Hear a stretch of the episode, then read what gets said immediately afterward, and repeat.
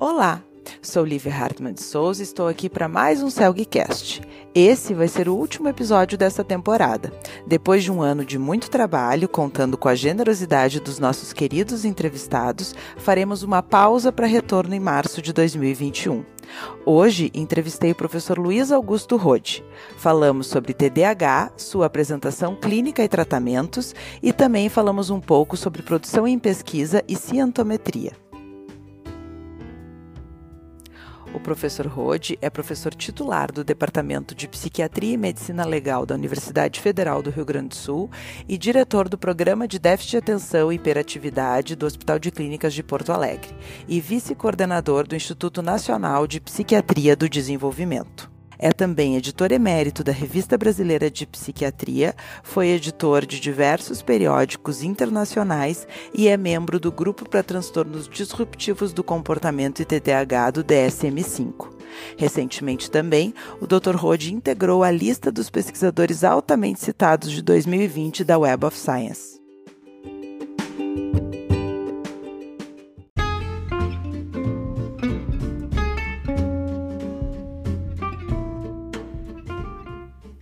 Lembro vocês de seguirem o Celgcast no Spotify e também os canais do Celg no Instagram e Facebook. Acesse nosso site celg.org.br para mais informações.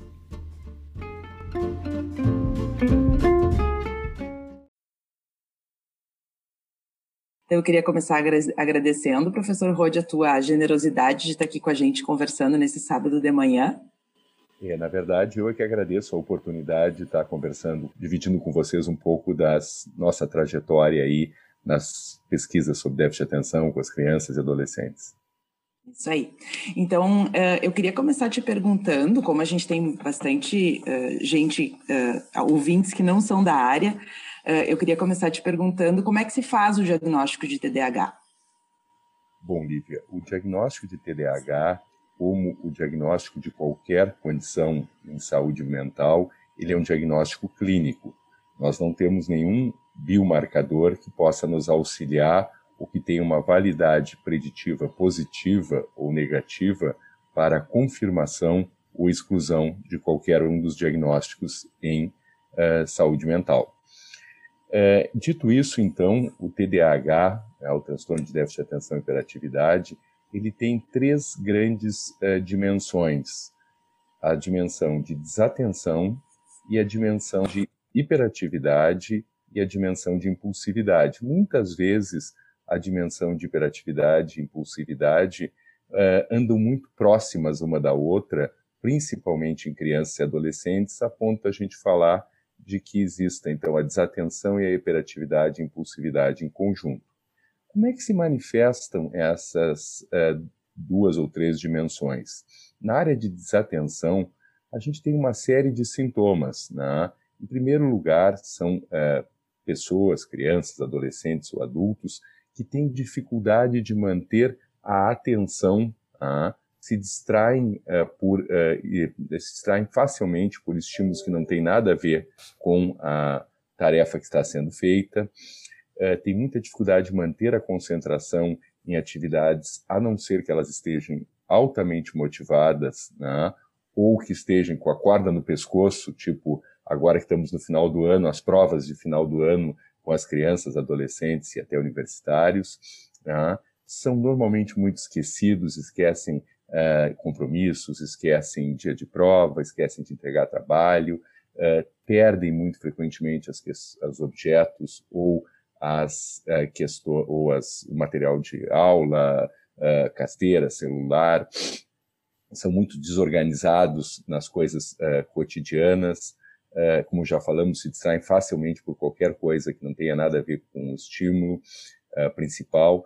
Então existe uma, um conjunto de sintomas nessa área de desatenção, assim como existe um conjunto de sintomas na área de hiperatividade e impulsividade. São crianças que têm muita dificuldade de ficar paradas, uh, sentadas, são muito inquietas com as mãos e com os pés, uh, são crianças que estão sempre em movimento, os pais usam diversas expressões do tipo uh, ele é a milhão, ele é a mil por hora, parece que tem um motorzinho acoplado, parece que é movido por pilha Duracell, parece que botou os dedos na tomada. Então, são todas expressões que os pais usam para caracterizar estas crianças.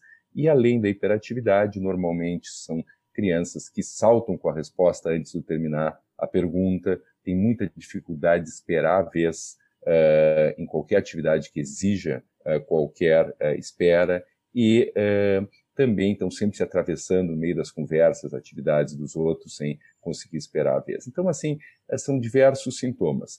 O que é claro, a gente, ao começar a conversar sobre esses sintomas, normalmente as pessoas pensam, bah, mas isso acontece comigo.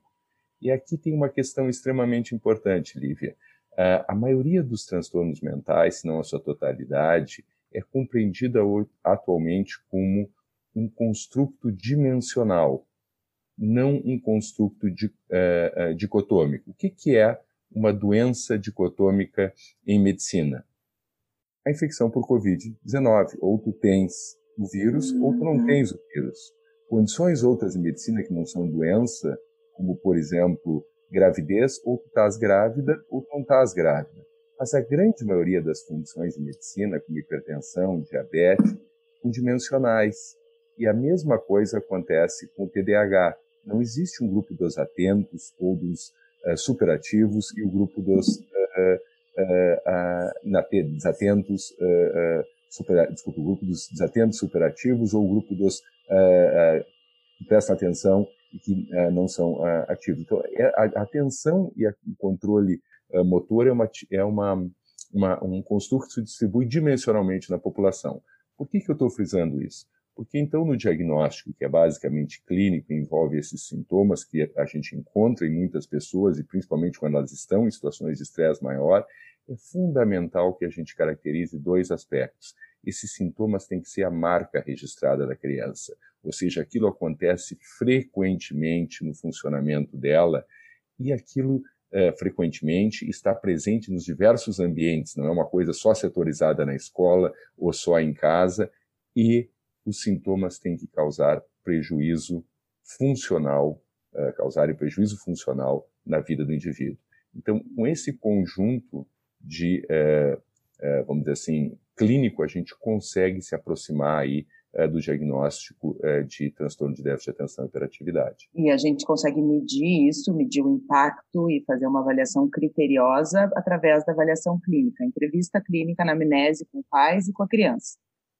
E é, sempre lembrando que quando a gente está falando em crianças, é, boa parte da vida da criança, enquanto ela está acordada, é na escola. Hoje, no ensino online, mas é, é, em outros momentos, né, é, era na escola quatro, pelo menos quatro horas, em algumas escolas de turno integral, mais do que isso. Então é fundamental também o contato com os professores para que a gente possa ter uma ideia deles, como é o funcionamento dessa criança no ambiente escolar. Até porque o professor, como tem diversos outros alunos na sala de aula, ele também é, tem a oportunidade de ter uma comparação normativa com outras crianças da mesma idade. Então, uhum. a informação vinda dos professores, a informação colhida com os pais e é, com a criança permitem que a gente possa ter uma ideia mais clara sobre TDAH. Aqui vale uma ressalva, Lívia, é, que é, às vezes a observação em consultório da criança pode não ser tão valiosa para o diagnóstico TDAH quanto os relatos que vêm é, dos pais e professores. Por quê? Porque a criança, muitas vezes, em uma ou duas, três consultas de avaliação, ela está na frente de um adulto que ela não conhece direito, que não mimetiza as condições normais de uh, temperatura e pressão, uhum. ou seja, condições normais em que ela vive em casa e na escola. Então, essa criança, nessa situação artificial, ele consegue se manter uh, controlado, sem sintomas de hiperatividade e mais uh, atento, porque ele está sob uma situação de estresse. Tá? Assim uhum. como uma criança pode passar diversas horas na frente do videogame, porque aí tem uma situação de motivação clara. É, e é, eu costumo dizer para os pais que é, essas crianças elas funcionam em duas situações. Quando elas estão muito motivadas, porque elas inundam o córtex pré-frontal que é uma área responsável pelo controle inibitório, que é imaturo nessas crianças, com dopamina, eh, que é o neurotransmissor excitatório. E aí elas conseguem se manter uh, atentas e com controle inibitório. Então, isso é importante, né? Porque não exclui o diagnóstico, né? O fato da criança conseguir isso. manter a concentração em, algumas, em, em, alguns focos de interesse não exclui o diagnóstico de TDAH. Perfeito. É, ou elas mantêm quando elas estão com a corda no pescoço, porque aí elas uhum. é, é, é inundam o córtex pré-frontal imaturo com noradrenalina ah, e é, conseguem manter ah, o foco atencional e o controle inibitório. A dificuldade dessas crianças é manter estas funciona esse funcionamento em condições normais de temperatura e pressão, ou seja, no nosso dia a dia. Quando nem está muito motivado, tem uma, 60%, 70% em alguns estudos do que a gente faz no dia a dia, a gente faz uh, sem ser tarefas que são altamente motivantes ou uh, tarefas ou estando sob estresse. Então, uhum. esse cotidiano é que é o difícil para quem tem TDAH. Tem TDAH. E o que, que mudou, Rod, nos diagnósticos, nos critérios diagnósticos depois do DSM-5? Uh, uh, o DSM-5 ele não mudou muito uh, a questão da caracterização das dimensões de desatenção e hiperatividade. Os sintomas se mantiveram os mesmos nove sintomas de desatenção para caracterizar a dimensão de desatenção e os mesmos nove sintomas de hiperatividade e impulsividade. o que a gente fez na DSM-5 foi uma adaptação para que os critérios fossem mais adequados para o diagnóstico em adultos. Então, alguns exemplos foram colocados é, que dão um, para facilitar a, a compreensão do, do, do, critério pelo clínico. Se é, retirou a exigência de que os sintomas necessariamente precisariam começar antes dos sete, dos, é, sete anos, né, e se aumentou isso até 12 anos, porque muitas crianças é, principalmente aquelas que têm transtorno de déficit de atenção e hiperatividade com predomínio de desatenção, ou seja, predomina toda aquela dimensão de desatenção e não tem muitos sintomas de hiperatividade e impulsividade. Abrindo um parênteses aqui, a gente tem três tipos de TDAH, aquele com predomínio de desatenção, com predomínio de hiperatividade e impulsividade, aquele combinado em que as duas dimensões estão presentes. Então, aqueles com desatenção muitas vezes começam a expressar fenotipicamente os sintomas só quando tem uma demanda na escola, e isto começa ao redor de 6, 7 eh, anos. Então, uhum. Então, se levou uh, a idade de início para uh, eh, 12 anos, hoje se questiona se, uh, mesmo assim, com 12 anos, não seria ainda muito restritivo e se a gente não deveria considerar a possibilidade do diagnóstico, como em qualquer outro transtorno mental, poder começar em qualquer momento da vida, porque os uhum. transtornos mentais, a gente sabe, são um produto da é, vulnerabilidade biológica, determinada muitas vezes geneticamente, e é, da é, demanda ambiental ou dos gatilhos ambientais. Então, algumas pessoas, por terem uma vulnerabilidade maior do que a média, mas mesmo assim ainda não tão alta, ou porque compensam, por exemplo, com capacidade cognitiva, com inteligência, podem vir a expressar fenotipicamente uh, a desatenção, a hiperatividade, a disfunção executiva, só quando saem do ambiente de casa e vão morar sozinhos uhum. e vão ter uma demanda na faculdade. Então, a gente uhum. questiona até isso que a gente deixou na DSM-5 de 12 anos não seria algo uhum. restritivo. Tá? Entendi. E a outra questão na DSM-5 foi a, uh, existiu uma uh, exclusão do diagnóstico TDAH na presença do diagnóstico de transtorno do espectro autista as pesquisas têm cada vez mostrado mais, do ponto de vista de genética molecular, epidemiológicas, de resposta a tratamento, que crianças com transtorno do espectro autista podem e têm é, frequentemente comorbidade com transtorno de déficit de atenção e hiperatividade. Uhum. E por fim, no DSM-5, se deixou um pouco mais claro a exigência de que os sintomas é, não estivessem determinados por oposição e desafio. Ah, é, por exemplo, o fato de a criança não prestar, é, não seguir, não conseguir persistir nas tarefas ou não seguir as instruções, isso tem que acontecer por uma dificuldade atencional ou de controle inibitório e não por uma questão meramente oposição. Ah, uhum. Então, essas são as diferenças básicas, as mas assim, uh, o construto em si ele permanece muito uh, similar uh, aos construtos nas versões anteriores da DSM. Uhum. E tu mencionaste agora um pouco os pacientes adultos. Como é que o TDAH, o TDAH evolui para a vida adulta? Qual é a, uh, quem continua tendo TDAH e quais são as diferenças clínicas que, que, que se apresentam na vida adulta? É, na verdade, é, os estudos têm demonstrado que é, pelo menos 30%, 40% uh, das crianças com transtorno de déficit de atenção seguem uh, uh, tendo, desculpe, conseguem ter uma melhora dos sintomas e 50, em torno de 60%, 70% mantém o diagnóstico na idade adulta. Existem alguns dados que vão ser publicados do MTA mais recentes questionando isso e colocando um critério de remissão mais conservador e dizendo que até 90% dos adultos eh, nas em amostras clínicas, das crianças em amostras clínicas seguem na, na, idade adulta apresentando sintoma. Então a gente sabe que existe aí um percentual de melhora de 30% a 40%, dependendo do estudo.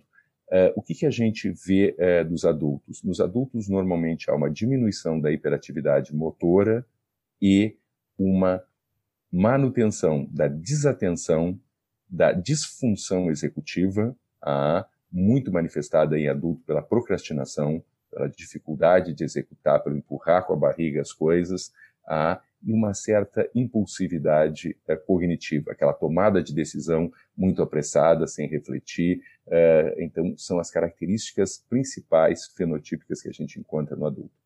Uhum.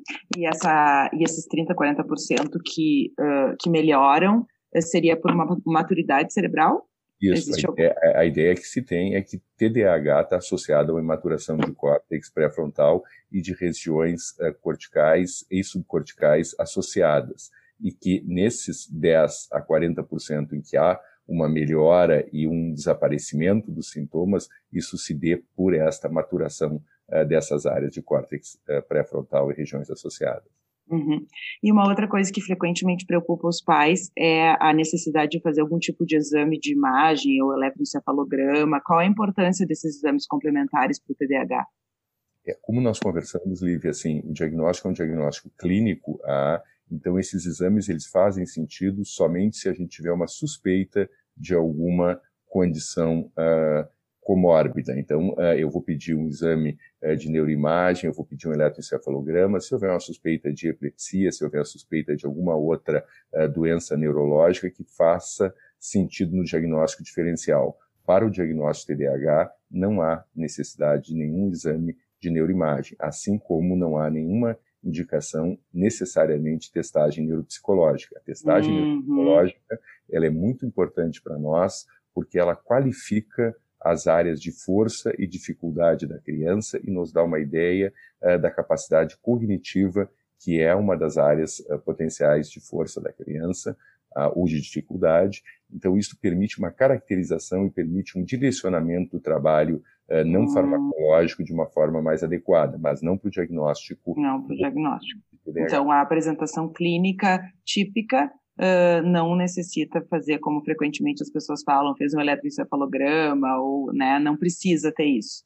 Isso, isso, isso é, é, nem aqui nem em nenhum lugar é, do mundo. É, isto é, não é uma por nós vivermos no Brasil que não estamos fazendo algo claro. que, é, que é por não ter condições tecnológicas. Não, em nenhum lugar do mundo o diagnóstico é exclusivamente clínico. Claro.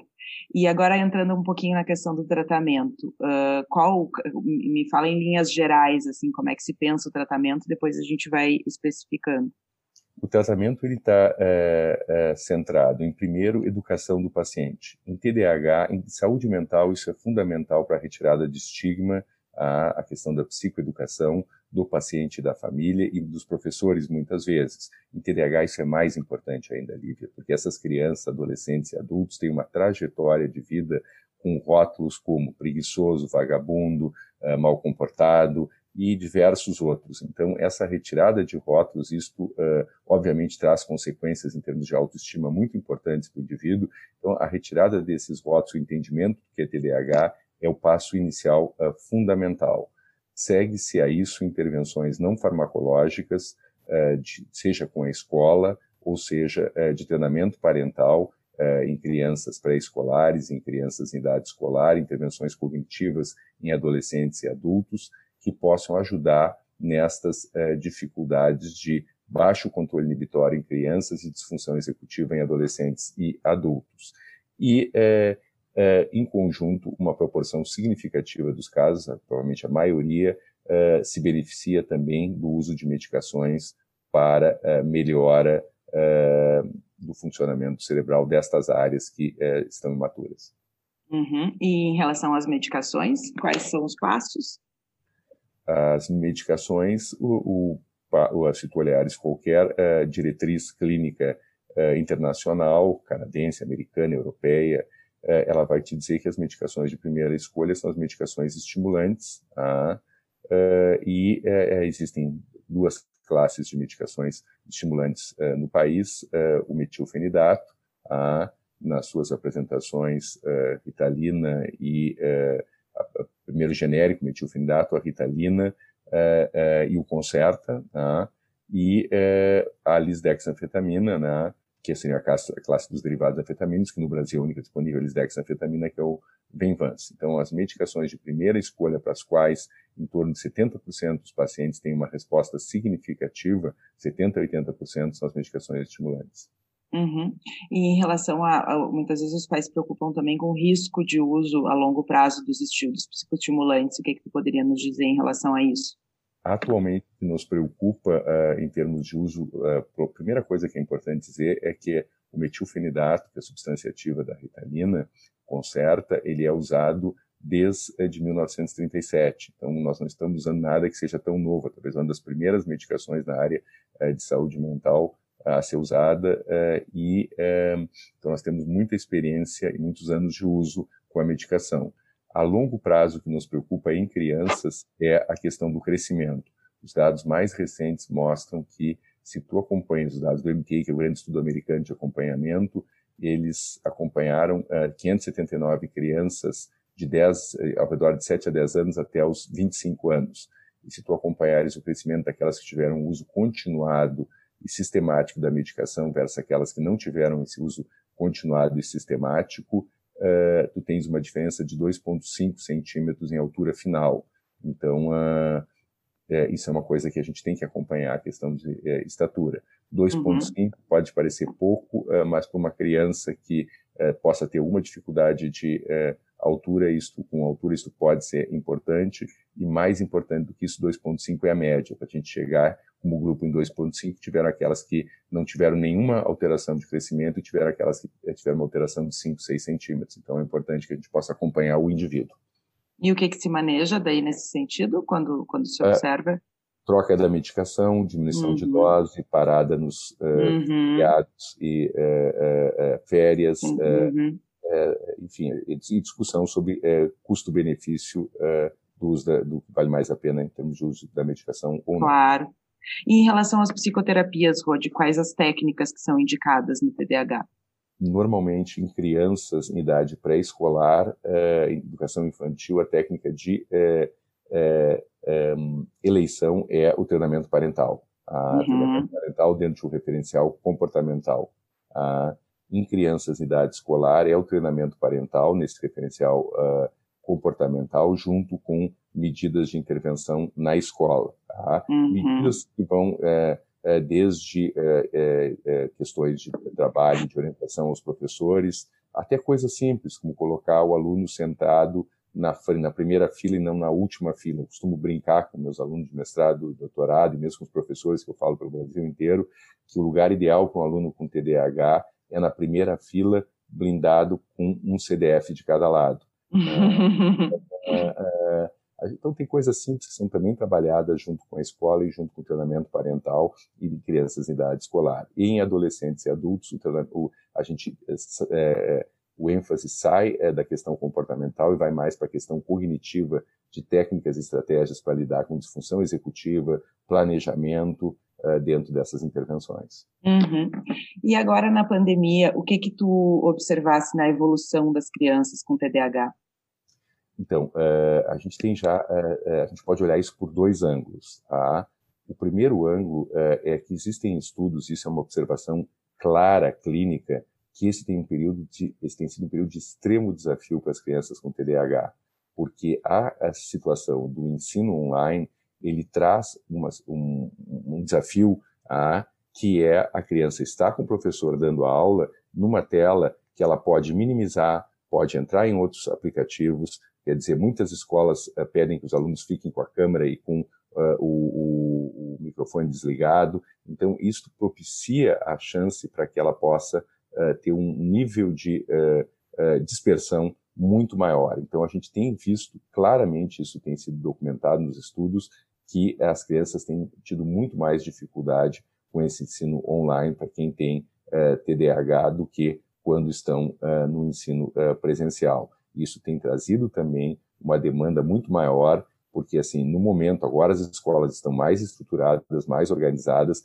mas no início da pandemia a estratégia era vai que a tua Tafarel, né? Quer dizer, uhum. largava a quantidade de uh, matéria para os pais que estavam em casa, uh, alguns em casa, outros não, então assim tinham que lidar. Então isso também desorganizou muito as famílias, lembrando que fam famílias de crianças com TDAH, 30 a 40% têm pais um ou dois com TDAH também, então aumentando o estresse em casa, a desorganização também aumentou, então isso é, tornou muito mais difícil a, a, o manejo com as questões de TDAH. Uhum. Outro ponto importante em relação a TDAH e é, COVID é os estudos que têm mostrado claramente que ter TDAH é fator de risco para a infecção por COVID-19. Ah, o que não é surpreendente. Se vocês uhum. imaginarem que o indivíduo é mais desatento, ele é mais impulsivo, certamente as chances dele é, ter é, Covid-19 são muito maiores do que alguém que tem toque. Né? Uhum, uhum, então, claro. é, são os, os, dois aspectos assim que eu acho que são interessantes de sublinhar em relação à Covid. A pandemia. E agora, pensando na, na, no retorno das aulas presenciais, quais os cuidados tu, tu, tu, acredita que devam ser tomados ou que a gente deva, os pais e as escolas e os psiquiatras devam prestar atenção na retomada dessas crianças para a escola presencial?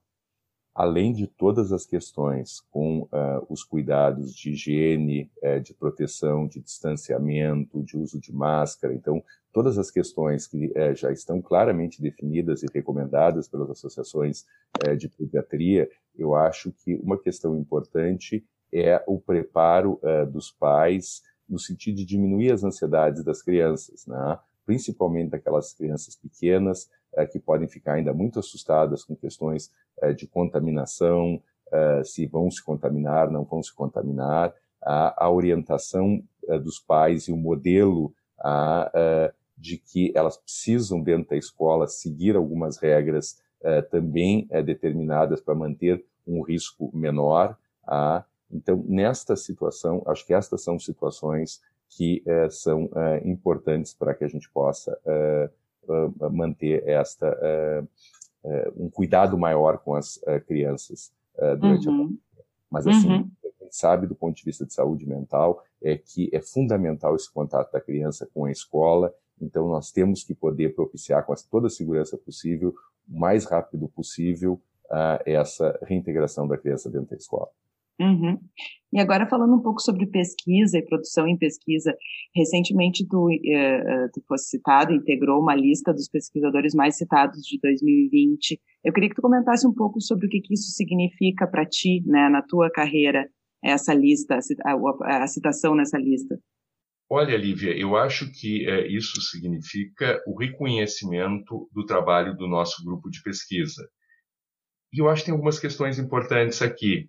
Eh, normalmente, em psiquiatria e na área de pesquisa em psiquiatria, há uma tendência em valorizar muito a pesquisa da área de psiquiatria de adultos, principalmente aquela centrada nos grandes transtornos psiquiátricos, esquizofrenia, transtorno do humor bipolar, depressão e ansiedade. E a área eh, de transtorno de déficit de atenção e hiperatividade não é uma área eh, tão reconhecida assim, basta ver a pouca ênfase que a gente tem no treinamento clínico nas residências de psiquiatria de adultos. Além disto, uh, também a área de psiquiatria da infância e adolescência é uma área que normalmente não é tão uh, privilegiada dentro das uh, políticas e ações de saúde mental e dentro da visão de saúde mental. Então, eu acho que mostrar que é possível fazer uma pesquisa de qualidade e que é reconhecida na área de saúde mental de crianças e adolescentes, de uh, psiquiatria do desenvolvimento, de TDAH, é algo que é muito importante para nós uh, mostrar que mesmo trabalhando nestas áreas, tu consegue produzir algo uh, realmente que faz diferença e que impacta ao redor do mundo. Uhum. E eu queria te ouvir também em relação à importância de medir a produção em pesquisa uh, para a ciência mais amplamente, assim. A, a questão da avaliação uh, objetiva, ou a cientometria, né, da produção científica é algo que é extremamente importante, que a gente possa ter maneiras objetivas, e aliás, eu acho que a avaliação é, objetiva é importante em qualquer área. Então, isso nos dá uma ideia clara da é, produção e da repercussão que a ciência tem junto aos seus pares. Mas eu acho que não é o único indicativo, eu acho que existem outros indicativos qualitativos que são importantes também, é, que é, tem relação, por exemplo, como a, o que tu fazes se traduz em termos de benefício para a população que tu estás atendendo, ou desculpa, na qual tu está inserido. Uhum. Deixa eu te uhum. dar um exemplo disso. Por exemplo, nós temos um estudo que foi feito com motoboys em Porto Alegre, mostrando que o nível de acidentes multas eram muito maiores naqueles motoboys que tinham TDAH do que os aqueles que não tinham TDAH e que a, pro, a, prevalência de TDAH é muito maior em motoboys do que o esperado na população adulta. Isso uhum. uh, motivou todo um trabalho junto ao Congresso uh, e uh, uma regulamentação e lei, uma lei que está em andamento para que a avaliação de TDAH faça parte da, do momento de uh, que se vai uh, fazer a carteira de motorista. Entende? Então, questões estas que tu consegue mostrar um dado que tem uma repercussão uh, em melhora da qualidade ou de proteção da comunidade como um todo, também tem que ser valorizados. Não uhum. só a questão da a repercussão dentro do próprio meio acadêmico, que é o que os nossos indicadores principais de centometria dão, mas também essa repercussão, esse retorno da pesquisa para a comunidade é algo que é, deve também ser é, mensurado e valorizado. Claro. E pensando um pouco nos pesquisadores que nos escutam, eu gostaria de te ouvir sobre o que tu considera importante, quais são os passos para construir uma carreira sólida em pesquisa. É, eu acho que o primeiro passo é a formação da equipe de pesquisa. Então, é, é a formação é, do pesquisador, é, e eu digo isso em todos os ambientes que tenho oportunidade, eu não acredito na formação do pesquisador quando ele já está num determinado momento de carreira clínica mais maduro. O que eu estou querendo dizer com isso é, é, é difícil tu formar um pesquisador que resolve trabalhar em pesquisa só depois de terminar a residência em psiquiatria, neurologia ou qualquer área afim. Eu acredito que o pesquisador se forma na base. Então, por isso, eu, quem trabalha comigo, muitas vezes, ou a grande maioria das vezes, trabalha desde o início da faculdade de psicologia, de medicina. Então, é uma carreira que vai se construindo e ela se constrói por modelagem. Então, a segunda coisa importante é ter uma formação de uma equipe uh, qualificada e que a gente possa ter uma relação através de modelagem que uh, eles possam se sentir realmente participativos dentro da equipe, crescendo uh, dentro desse ambiente. Então, esse é um ponto inicial fundamental. O segundo ponto inicial é interatividade com outros grupos de pesquisa. Então, procurar a questão de interagir com grupos de pesquisa nacionais e internacionais, que sejam uh, de uh, relevância na área que o pesquisador escolhe, também é algo uh, fundamental para o bom andamento e para a gente poder ter resultados. Hoje não se faz pesquisa de forma isolada, né? Os uhum. resultados que realmente impactam são aqueles que são feitos em associação de grupos de pesquisa. Então, a uhum. gente sempre pautou desde o início um contato com os grupos de pesquisa relevantes em TDAH externos e aqui a gente sempre buscou uma parceria muito forte com o grupo da genética, uh, que é o grupo forte uh, uh, de pesquisa, e o grupo da epidemiologia de Pelotas, do professor César Victora, e o acompanhamento das questões de TDAH e de saúde mental em crianças e adolescentes nas coortes. Uhum. E pensando agora no teu momento atual, quais são os teus projetos para os quais tu está te dedicando mais? Qual é a tua produção em pesquisa central hoje em dia? A produção central é, é, nas questões que envolvem é, TDAH, e aí são um guarda-chuva de diversas áreas, desde intervenções farmacológicas, não farmacológicas, uh, questões uh, da fenomenologia, clínicas da fenomenologia, de critérios de diagnóstico do TDAH, de genética molecular, então são diversos, uh, um portfólio de diversas linhas de investigação dentro do TDAH, algumas coisas relacionadas à psiquiatria do desenvolvimento, também procurando estudar as trajetórias eh, dos transtornos mentais. A gente acompanha a corte, junto com o professor Giovanni Salum, a corte de alto risco do Instituto Nacional de Psiquiatria e Desenvolvimento, que são 2.500 crianças que hoje já são adultos. Então, acompanhar essas trajetórias são, as, uh, são acho que são as duas grandes áreas uh, em uhum. que eu tenho uhum. me dedicado mais nesses últimos anos. Tá certo. Então, eu queria te agradecer imensamente pela tua participação no nosso Celgcast e, enfim, poder contar contigo nos próximos episódios também. Muito obrigado pelo convite, pela oportunidade de estar conversando não só como tu me esclarecesse com os associados, mas também com um público mais abrangente que acompanha os podcasts do CEL. Um abraço Exato. a todos. Um abraço. Tchau, tchau.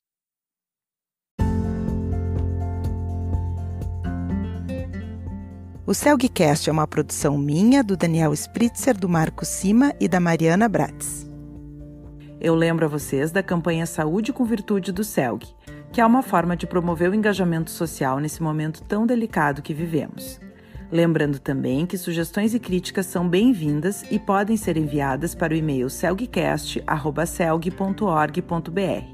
Espero vocês no próximo episódio. Até lá!